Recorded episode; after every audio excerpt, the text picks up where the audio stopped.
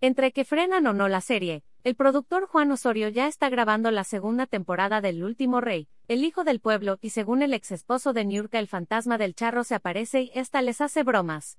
Así lo confesó el productor de Televisa durante un encuentro que tuvo con la prensa hace unos días. Según la producción y el mismo Osorio, hubo un par de situaciones con el clima que les hizo pensar que tal vez es el fantasma de don Vicente el que les está echando la mano con la serie. Hay dos incidentes. Bien chistoso, inició Osorio. Ayer en el rancho se hizo un tornado, levantó las carpas y todo. Incluso decíamos nosotros es don Vicente echándonos la mano.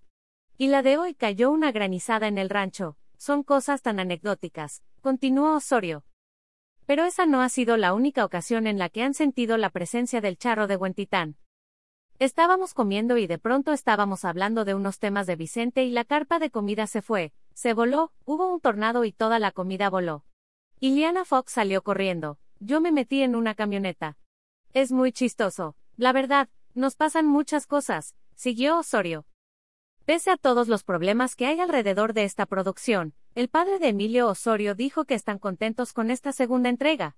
Estamos muy entusiasmados donde hablamos de la carrera del ídolo, pero toda la parte de su realización y relación con su familia.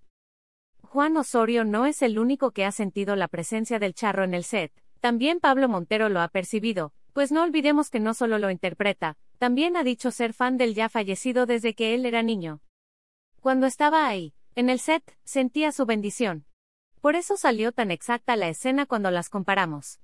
Los movimientos, cuando se volteaba, cuando se sentaba, todo quedó mágico. Son cosas bonitas, aseguró ante las cámaras del programa matutino estadounidense Despierta América. Ver esta publicación en Instagram. Una publicación compartida por Pablo Montero, arroba Pablo.